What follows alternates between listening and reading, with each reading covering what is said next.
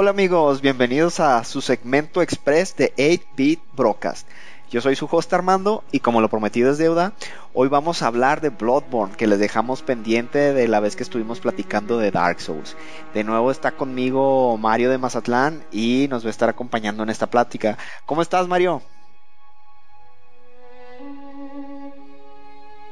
Pues muy bien y muy, muy agradecido que invites de nuevo a platicar de otro gran juego que me encanta también.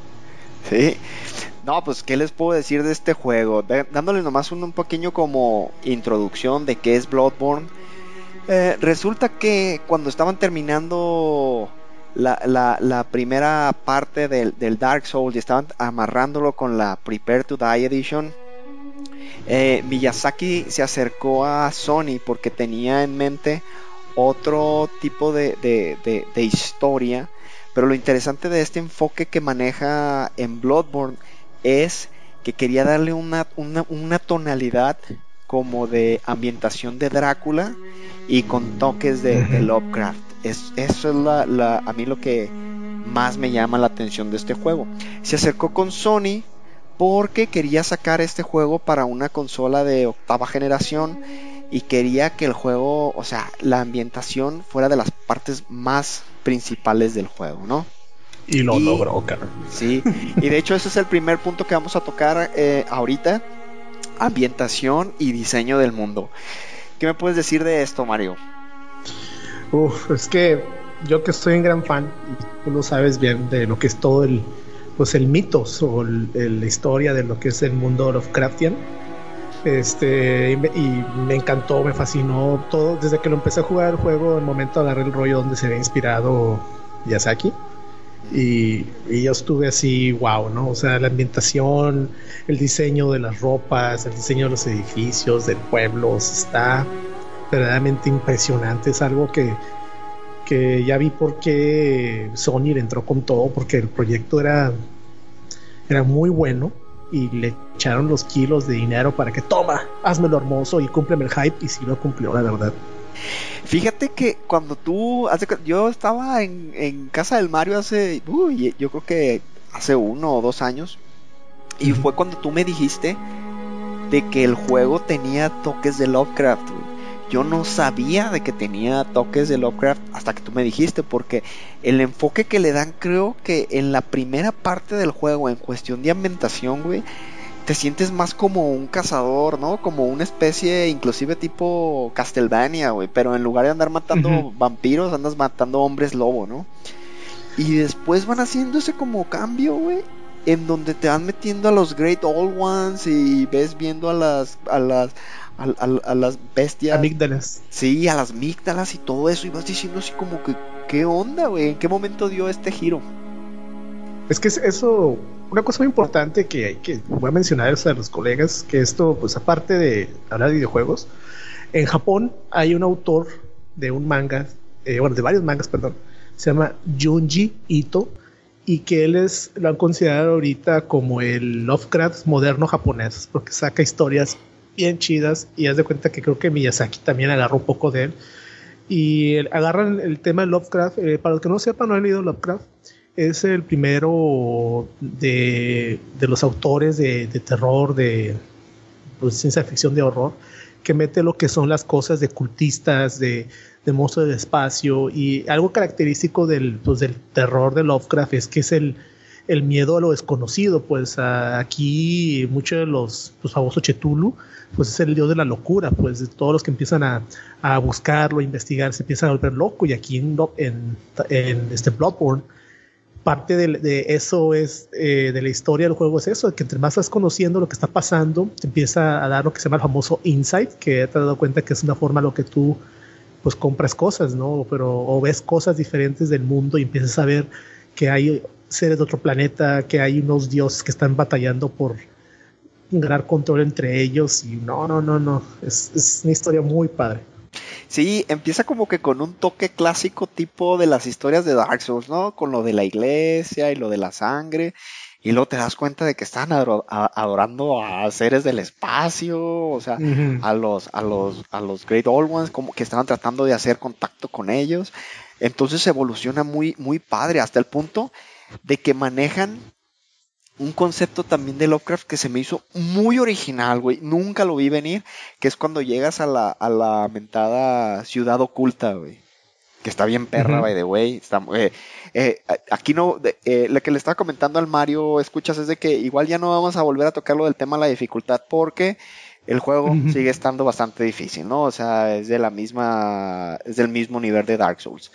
Pero fíjate que eso se me hizo súper original, güey, y que cuando llegas ahí, se supone que ya tiene tanto insight tu mono que ya empieza a ver otras cosas dentro, dentro del mundo, como las, las famosas amígdalas, ¿no? Que dices, ay, sí, de De que de repente pasabas por la iglesia y lo veías todo completamente, pues normal, está, oscuro, pero pues está en la iglesia, ¿no? Y de repente ya que tienes tanto insight, o vaya, tanto conocimiento de lo oculto, lo que está pasando, que empiezas ahora tu mente a expandirse, de repente regresas al mismo lugar y hay un, pues una especie como de hombre, brazos muy largos colgado de la iglesia y por donde volteas ahí estos tipos de seres y qué pasó aquí, lo que pasa es que ya tus ojos se abrieron a ver estos pues, seres del otro mundo, ¿no?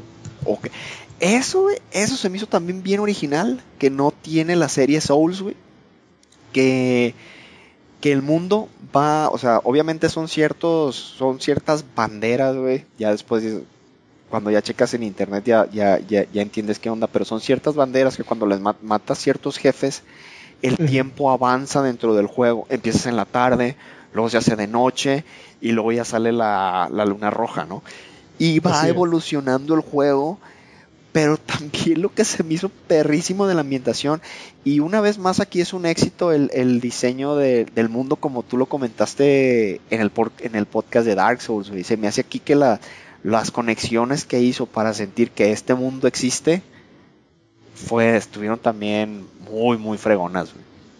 Ahorita que tomas ese tema, este sí también regresó, pues es que aquí no está la parte controversial, ¿no? Y por qué tenemos que tocar Dark Souls, ¿no? Dark Souls 1 pues fue genial porque como tanto tú como lo mencionas y todo lo hemos mencionado, lo más padre de ese juego es que todo estaba conectado.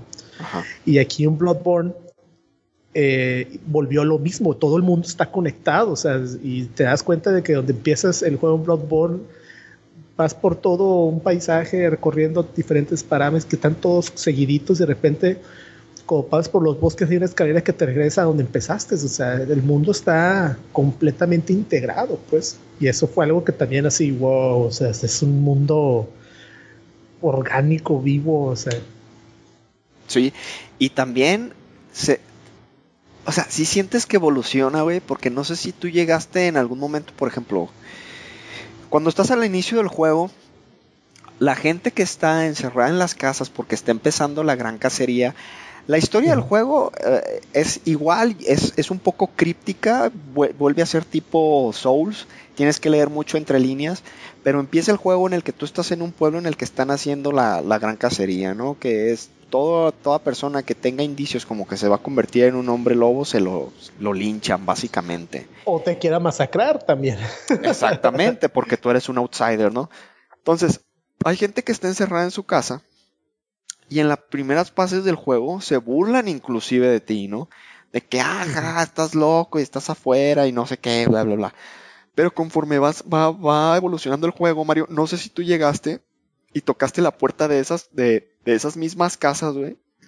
Pero todo se va deteriorando bien macizo, güey, conforme va pasando y ves que la, la, situación va realmente empeorando hasta que pues ya detienes la, la casa. Y eso también se me hizo bien original, güey. Sientes que, el, que, que, que sí existe, pues, y que todo está terriblemente mal ahí. Sí. Y de hecho, como dices tú, hay momentos en el juego que si no fuiste a una casa a hablar con las personas, porque hay unas que las puedes rescatar, se murieron. y adiós. No, pues. Ya no avanza la historia igual. A mí, fue lo que me pasó, güey, pues porque me acuerdo que te comenté así de, oye, güey, pues hay bien poquitos NPCs, ¿no? Está el mono ese gacho que está en la iglesia, una viejita que salvé y ya. Y luego ya ves en internet y no, hombre, güey, se me pasaron como cuatro o cinco NPCs que tienes una ventana para salvarlos y se te pasan mm. pelas, güey. No, y de hecho, uno de los NPCs que salvas y no salvas y que es parte clave de la historia, la hija de Gascoigne. El primer boss que encuentras, ah. la hija de él está en una casita, pero para llegar a ella está muy rebuscado, que es otra cosa que tiene este mundo. Tiene muchos atajos, muchas partes que se ven, o sea, ves que, sabes que hay como conexión, vamos a investigar y si hay paso, que brincando por unas cajas, brincando por aquí, te tan conectado que es este mundo. Entonces llegas a esta casa y resulta que es una niña y como platicas con ella te dice, su papá está en la cacería y de hecho que salió a buscar a su, su mamá salió a buscarlo y te da la cajita de música que la mamá, el, papá le dio a la mamá para su aniversario. Y si llegas con el, el padre Gascoigne que se está convirtiendo en demonio y en, bestia y toca la caja musiquita, lo paralizas porque se acuerda de que es un regalo muy íntimo y ahí está el pleito muy, muy sencillo. Bueno, en términos Dark Souls. Sí, hasta que se hace también hombre lobo ya se pone bien, bien chucho, También el Father Gascoigne. Creo que es el primer filtro del juego, ese, ese es el Fake Beast. ¿Y quién? Ah, sí. Y es cierto ahorita también que mencionas se nota que es del, mismo diseñador del, Dark Souls 1, porque aquí mezcla, eso se me hizo bien interesante, güey. Mezcla partes del, inclusive mezcla partes del Demon Souls en cuestión de diseño del mundo con el Dark Souls, porque aquí tienes todo el mundo conectado, pero también tienes tu hub, ¿no? Que es el Hunter's Dream, donde te regresas para subir de nivel y todo ese cotorreo, güey. Pero sí quedó bien chido esto, todas, bueno, en mi opinión porque el Hunter's Dream es un estado de, o sea, te lo pone como que es un estado de, ensueño en el cual tu, tu conciencia está ligada. Entonces tú estás de, sales del, del Hunter's Dream, que es un sueño, y vas a la realidad. Por eso cuando muere regresa a él. Entonces se siente, no se siente como, como en el Dark Souls 2 o el 3, que tienes una base, ¿no? Aquí se siente que es, estás tú en otra realidad y que tú bajas a este mundo, tu conciencia está atrapada en un sueño constante que por eso estás condenado a hacer la cacería hasta que lo hagas, ¿no? Y, dentro de esa historia se me hizo que, funcionó muy bien.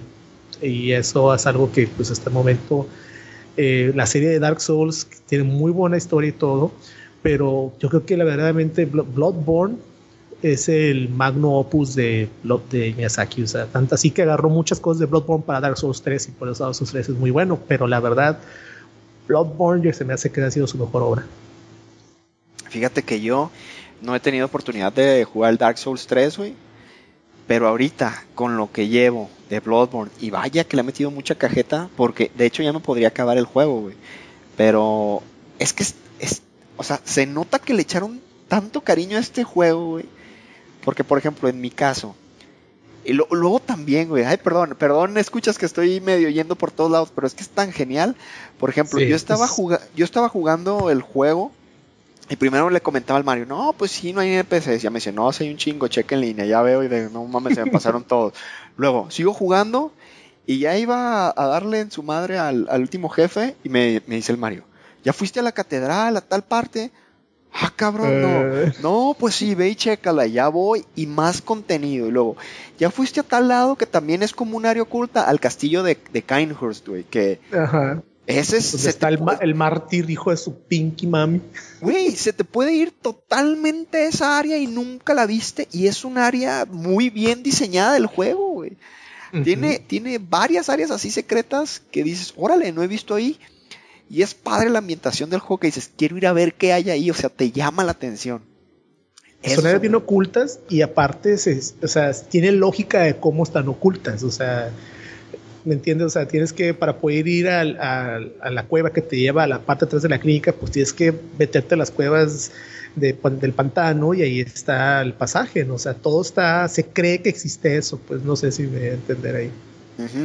Y también, y vaya, a lo que iba es, una vez que terminas todo eso, y es totalmente opcional por si te quedaste todavía con más ganas, están los, los dungeons de Chalice, ¿no? Que ya es como un reto ya más avanzado, sobre todo los últimos se ponen bastante difíciles. Oh, sádicos, o sea, si, si por sí el juego no es difícil, pues ahora te va que tienes la mitad de tu vida y te pegan como el triple de daño. O sea, un golpe y te mueres. Pero lo fregón es de, órale, te quedaste con las ganas, ten, güey, dungeons para que puedas sacar un jefe especial y si quieres, si no es necesario para la historia.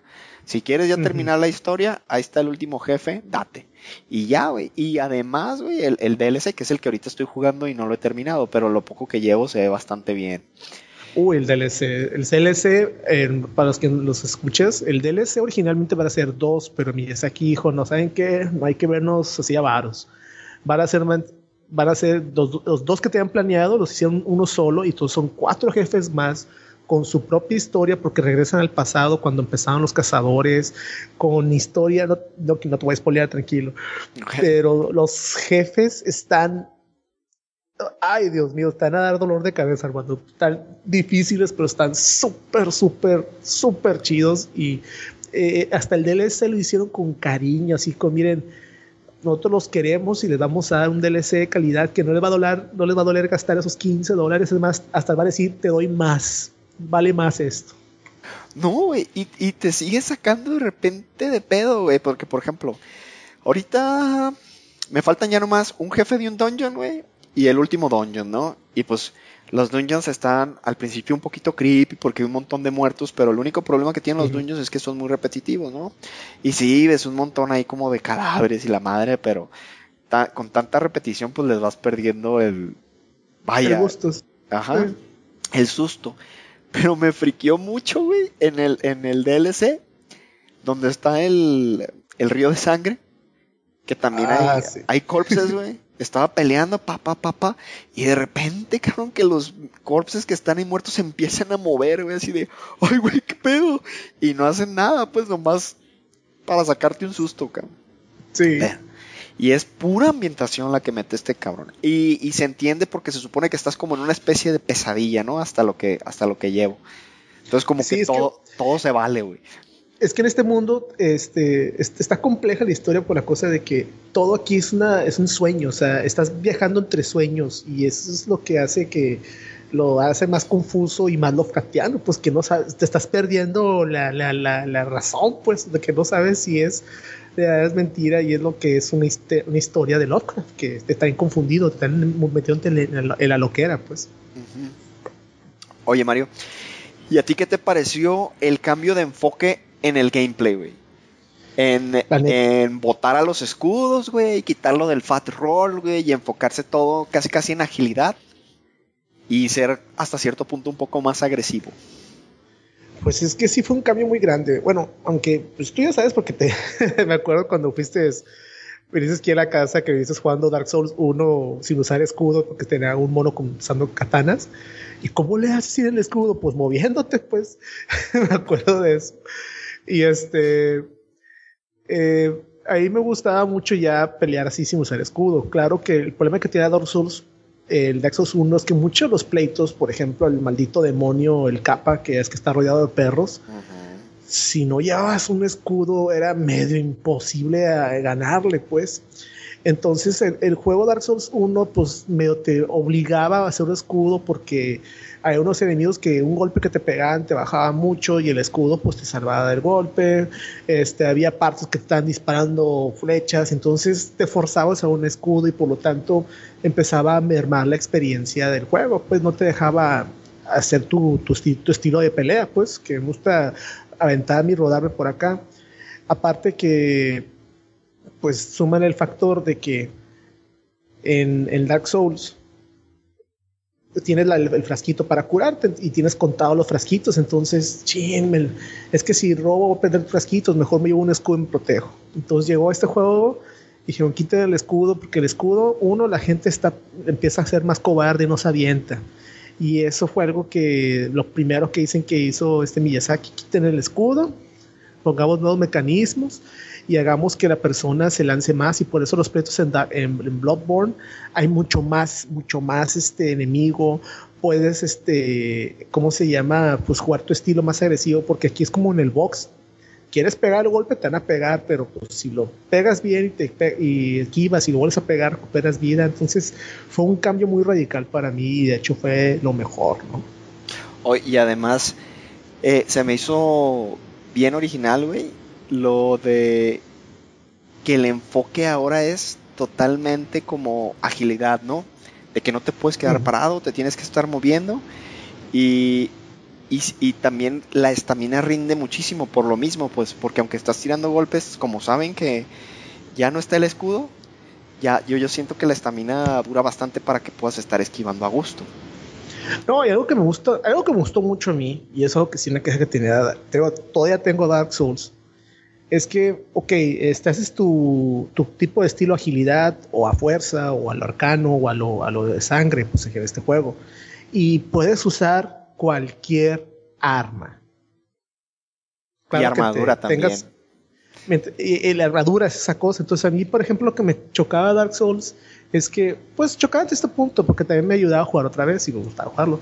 Pero, por ejemplo, si yo quería hacer un mono que usaba una armadura así bien aquí como tanque, bien chido, tenía que gastar muchos puntos en nomás aprender a cargar la armadura. Entonces no podías ponerle para usar otras armas, otras cosas, ¿me entiendes? Y aquí en Bloodborne dijeron a la chingada con eso. Aquí no hay requisitos de peso. Y eso fue una cosa que me, me hizo disfrutarlo más porque ya puedo usar la armadura que yo quiero, con los stats que yo quiera, o porque se ve chida. Así de fácil. Exacto. Y usar el arma que yo quiero. Claro que con los stats te va a ayudar a que sea más eficiente, pero eso a mí se me hizo que ayudó a que la gente le quitara menos, le quitara menos complejidad, porque en Dark Souls tienes que elegir o uso armaduras o uso armas bien. Y aquí no. Aquí es, es tu playstyle y aquí lo que tienes que preocuparte es cómo vas a hacer tu daño, con agilidad, con fuerza, con magia arcana o con la sangre. La armadura, la que sea, te la vas a poder poner, las armas vas a poder usar todas. Pero aquí escoge cuál quieres, sin tener que ponerte puntos para nomás poder ponerte algo. Y sabes también que está fregoncísimo, que me gustó mucho, güey.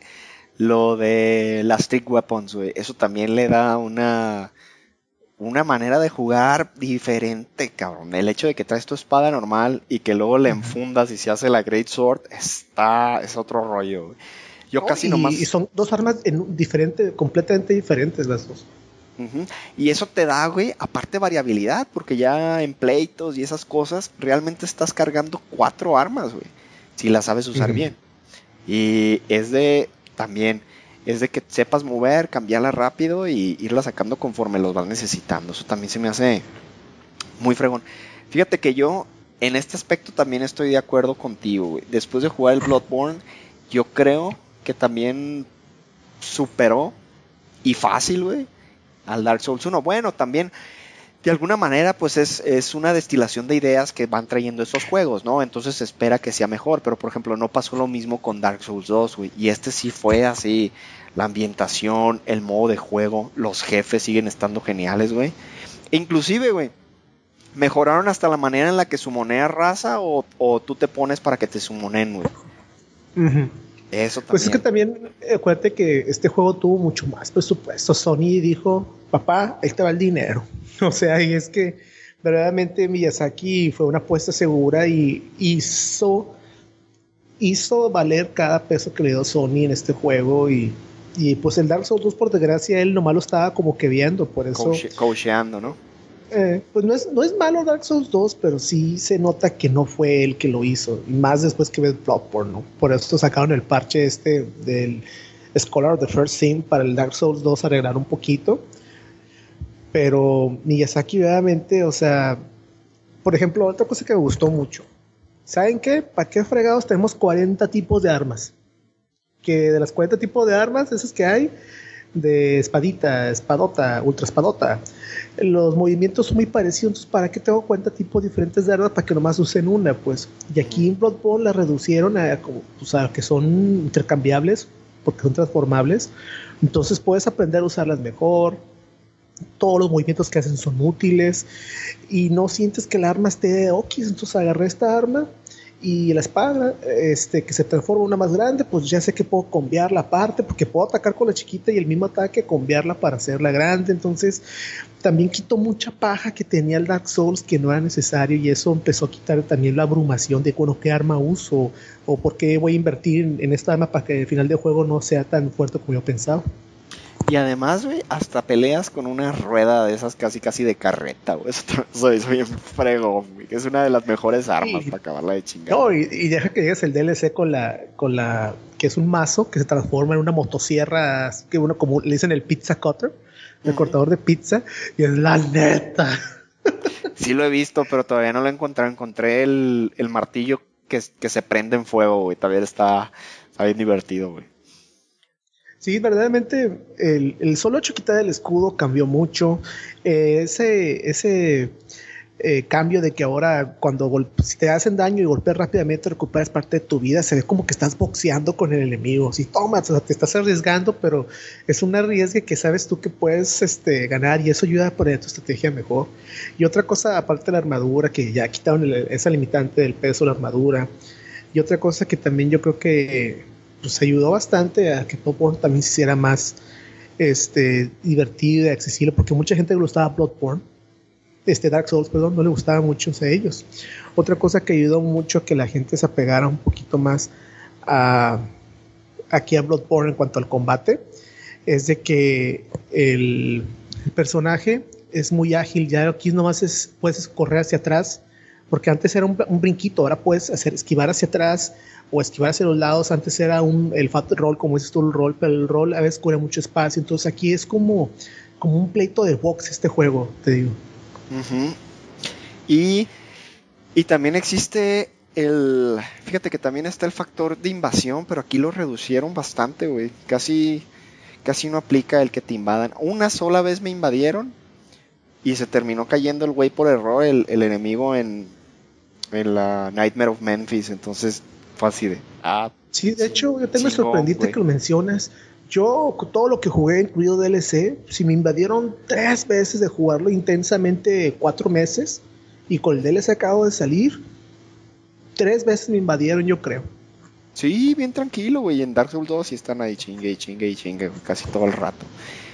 Pero, pues, pero, pues está bien, a mí me gusta eso. Igual, si, si quieres el aspecto ese competitivo, tú también puedes invadir, ¿no? Ah, otra cosa que me estaba olvidando, oye. Eh, otra cosa también muy importante es que en el Dark Souls 1 ya ves que cuando te mataban, pues te hacías como, pues, no perdías tu humanidad, entonces ahora pues ya te recortaban la vida, ¿no? Ajá. En el Dark Souls 2 te penalizaban más cada vez que morías y te quitaban más vidas. Pero aquí en, Bloodborne no te quitan vida, pero sí, tienes que ir a, farmear la sangre para curarte. Esa es el, la limitante, pero lo chido aquí es de que, ok, voy a farmear, voy a sacar esta sustancia que uso para curarme, pero pues al mismo tiempo estoy agarrando experiencia y me estoy haciendo fuerte. Ajá. Sí, fíjate que aquí también creo que el, número de, stats lo redujeron nomás a 6, güey. Si no me equivoco. Y con eso son más que suficientes, güey. No necesitas más para, para disfrutar este juego. En Dark Souls son 13. 13. Aquí son 6, güey. Y con eso, que nomás, si no me equivoco, son fuerza, destreza, el que con el disparas, el Blood Thing se llama, el arcano, güey. Endurance y vitalidad. Y es todo, güey. Y con esos ya, güey, no te tienes que andar haciendo bolas ni andar peleando ahí con los estatus. Eso no, es, eh, Mira, más para que eh, sepan aquí los de, Dark Souls, tienes que fijar vigor, attunement, eh, lo que es para poder hacer spells, resistencia, vitalidad, fuerza, agilidad, inteligencia, fe, suerte y aparte con eso pues estás moviendo otros, otros calculadores que son las resistencias, lo que es cuánto puedes cargar y lo que más te ha chocado a todo el mundo, el famoso poise, que es la para poder resistir que no te avienten cuando te golpean, que no sirve para nada en el 3 y es una broma. Es cierto, güey, no me acordaba que subía suerte, güey, que yo nunca la subía, pero pues ahí estaba. Oye, pues. Mario, y a ver, güey, cuéntanos, ¿cuál es el momento que más te, te haya sacado de onda en el juego o que más te haya gustado cuando llegaste con un jefe o un área en específico? Pues mira, me acuerdo muy bien cuando llegué, no me acuerdo bien el nombre del área, pero de repente acaba de matarse un jefe, es saliendo de la, de la gran catedral, y de repente voy caminando por la esquina y nomás recibo un patadón así que de un fulano cargando un saco gigante. Y de repente, pero de un tiro muerto, o sea, ni siquiera, oye, pues, déjame levantarme, nada, muerto, y de repente aparezco en un calabozo. ¿Y dónde estoy? ¿Cómo llegué aquí? Y en eso, pues andas desesperado buscando la lámpara para saber dónde, pues para llegar a, la donde puedes recuperarte y pues ir a pues, usar tus almas, ¿no? Y en eso ya es que va, va, bajando una escalera y se ve que pasa así como una cosa rápidamente al final de la escalera. Y pues vas despacito bajando y pues no se ve nada. Y das un paso y el juego es tan pero tal maldito que da un segundito así como para que digas, ah, no pasa nada, y de repente te brinca una viejita que te está sacando los ojos. ¡ah! Fíjate, güey, que eso a mí se me hizo bien interesante del juego, porque a mí también, güey, fíjate que a mí también me sacó de onda esa onda, porque uno como, como jugador, güey, como que de repente se acostumbra a, a zonas de confort, güey, que haz de cuenta, ya conoces el área, ya sabes dónde están los enemigos, no sé qué, ah, ahí arriba salen otros de esos güeyes altos. X, ¿no? Pero este pinche juego hasta te mete eso, güey. De que de repente vas tú, tú, tú, tú, tú. Y en mi caso, güey, también bien pinche creepy, porque ese enemigo sale como en una esquina escondiéndose exactamente, saliendo de la iglesia, güey. Entonces me quedé viendo así de, ah, cabrón, ¿qué es eso? ¿Es un NPC o qué onda? Y, y, y te friquea, güey, porque te sale de tu, de, de, de tu como zona de conocimiento del área. Y pues ya te empieza a tirar fregadazos, pero fíjate, fíjate que a mí lo curioso, güey, es que nunca me mataron esos monos, güey. Entonces nunca fui al área que dices, que es un área dentro del juego, güey. Entonces igual para la segunda vuelta me voy a dejar matar para ver qué rollo. No, pero es que eh, después puedes llegar, pero pues yo la primera vez que jugaba y en mí el miedo era, pues, ¿dónde estoy? ¿Dónde está esta cosa? Mis almas, porque acababa de matar, creo que un jefe, no recuerdo, y de repente así en la nada, Boom. de un golpe, y cuando quieres pelear contra él, ya que regresas a la parte donde salía, el maldito aguanta muchísimo, pero muchísimo, y, a- y de un golpe te está matando, entonces tú vienes así bien, bien, así bien valiente. Ah, nadie puede conmigo. Y este canijo te dice, bájale. Mm. Ah. A mí en mi caso, güey, y es, volvemos a la historia también de la niñita, güey. De la niñita, la que es la hija del, del Father Gascoigne. A, a mí me pasó algo bien particular, güey. Porque haz de cuenta de que la niñita te pide el favor. Aquí voy a un poquito de spoilers, ¿eh? Escuchas, entonces si no quieren escuchar esta parte, igual adelántense un, uno o dos minutos. Pero básicamente la niña te pide de que vayas a buscar a su papá porque su papá de repente se vuelve loco en la cacería. Y por volverse loco significa que está a punto de caer en la sed de sangre que te da, que, o sea, que está a punto de transformarse como una especie de hombre lobo. Y que fue su mamá para tranquilizar a su papá, pero se les olvidó su, precisamente su, Cajita su- musical. la cajita de música que te la da a ti, güey.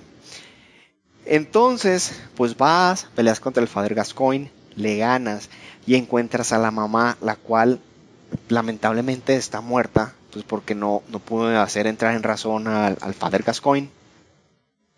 Y encuentras el broche, güey, ¿sale? Que te pide la niña. Ese broche se lo llevas a la niña, güey.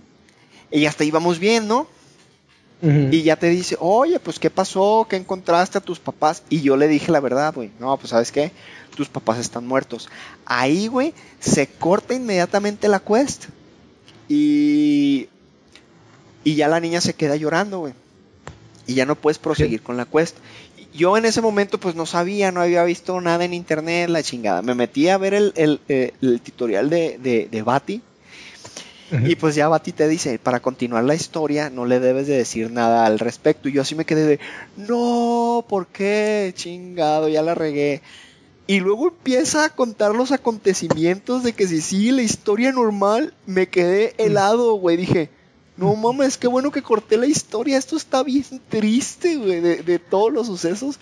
La bolita de nieve que se hace simplemente por querer ayudar a esa niña, güey. Sí me quedé así de, ¿what? No, qué bueno que, que le dije que sí estaban muertos y ahí se quedó llorando, güey. Porque Es que si dices que sí, si le mientes y la mandas a la, a A la, la a la- iglesia. a la catedral, ¿estás seguro? Se muere en el camino, o sea, nunca llegó. y se muere la pobre. La otra opción que te dan, escuchas, es de que tú le digas de un santuario. Hay un santuario en el juego que es real y hay uno que es falso. Y creo que ahí nomás tiene la opción para mandarla a la iglesia. Si la mandas a la iglesia, nunca llega la niña, obviamente, porque el pueblo está infestado de monstruos. Y creo que hay un cerdo gigante en el camino que se la termina comiendo. Y te encuentras con la hermana y la hermana también se termina suicidando. O sea, es una historia así que dices, güey, ¿qué, qué pasó aquí? ¿De, de- en qué momento se va todo tan, tan a la shit? Entonces creo que estuvo muy bien haberla cortado en ese momento porque sí está, está, está muy fuerte, pero va con el, vaya, con el espíritu del juego y en la situación en la que te encuentras, ¿no? Sí, y hay, hay muchas historias, o sea, y hay tanto contenido que en una primera corrida no lo vas a ver todo. De verdad, la primera corrida, pues yo ya veré con los, los Souls Games y pues lo acabo así, a como sale, y hasta la segunda vez ya pongo a checar los facts para ver todo lo que se me pasó y te pones a ver, Dios mío, todo esto se me fue. Y es donde por eso tiene tanta rejugabilidad y como te digo, tantos atajos que no pensabas que habían, pero por ahí puedes pasar y por ahí un caminito y por eso está muy, muy, tiene mucho replay value. Sí, la verdad que sí. Y pues amigos, pues esas son nuestras impresiones del juego. Como pueden ver, estamos fascinados con él. Eh, eh, dentro de mi caso, yo creo que sí es dentro, entra fácilmente en, en mi top 10 de los mejores juegos que he jugado en toda mi vida. Y no, no me queda más que recomendárselos mucho en caso de que no lo hayan jugado. ¿Tú qué opinas, Mario? Verdaderamente es un juegazo en todos los aspectos. Sí es difícil. Y es un juego que. O sea, el problema de los juegos de ahorita, te digo, porque lo, acabo de ver ahorita con los juegos gringos de estos de Bioware, es que muchos juegos americanos, Skyrim, este, Dragon Age, estamos hablando más Mass Effect, muchos juegos americanos empiezan difíciles, pero llega un momento como mitad del juego la dificultad se baja tanto porque estás más, más o menos armado, ya, tienes, ya agarras unas mañas que el juego ya no es reto, la verdad. Pero lo que son los juegos Dark Souls, pero especial Bloodborne, siempre te exige respeto, siempre te mantiene así con el, esta activación de que no te duermas porque cualquier tontera te puede masacrar. Y es algo que siempre te mantiene así como la expectativa y con este thrill, este así como miedito y te mantiene pues bien adentrado, pues andar escuchando tu ambiente para ver que no te va a escapar por ahí un monstruo y te saque los ojos. Y este, o sea, es un juegazo que sí, es difícil al principio, pero es un juego que te está premiando por ser paciente, ¿no? Es un juego que no te va a tomar de la mano, es un juego que para personas ya mayores que ya están cansados de retos fáciles, que muchos juegos que son facilísimos ahorita actualmente. Pero este juego reta a la persona, si sabes que aquí no es fácil, pero te vas a divertir, es un logro muy grande para cuando fin puedes matar al maldito cabeza de caballo que tiene una espada de luna que te mata de un tiro, cuando lo mata la satisfacción que te da es, ay, o sea, es un, es un logro muy grande y es algo que, como les dije la otra vez en Dark Souls, algo que hasta, hasta tu forma de ser cambia, ¿no? Te hace ser más paciente, más calculador, saber un poquito más la presión. Y eso es algo que yo les puedo decir que me ha cambiado muchos juegos en la vida real. Saber manejar un poco más la presión, la tensión, saber así como pensar más detenidamente dentro de los. Así de que cuando está el estrés a todo lo que da. Sí.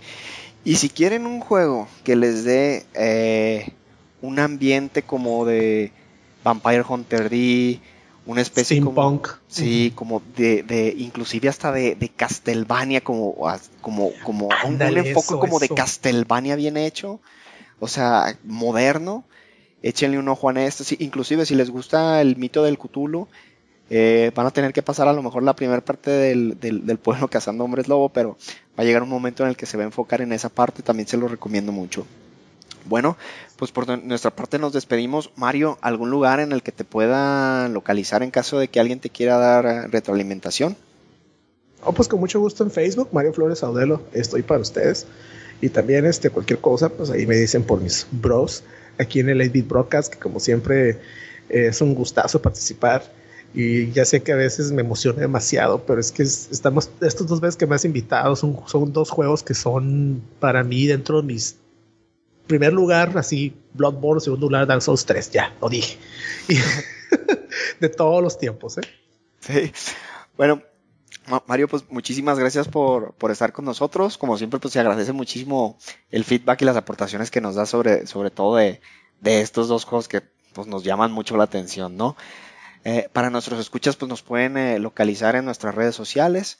Estamos en Facebook y en Twitter como 8bit Procast y si nos quieren mandar algún mail o algo, estamos en 8bitprocast.gmail.com.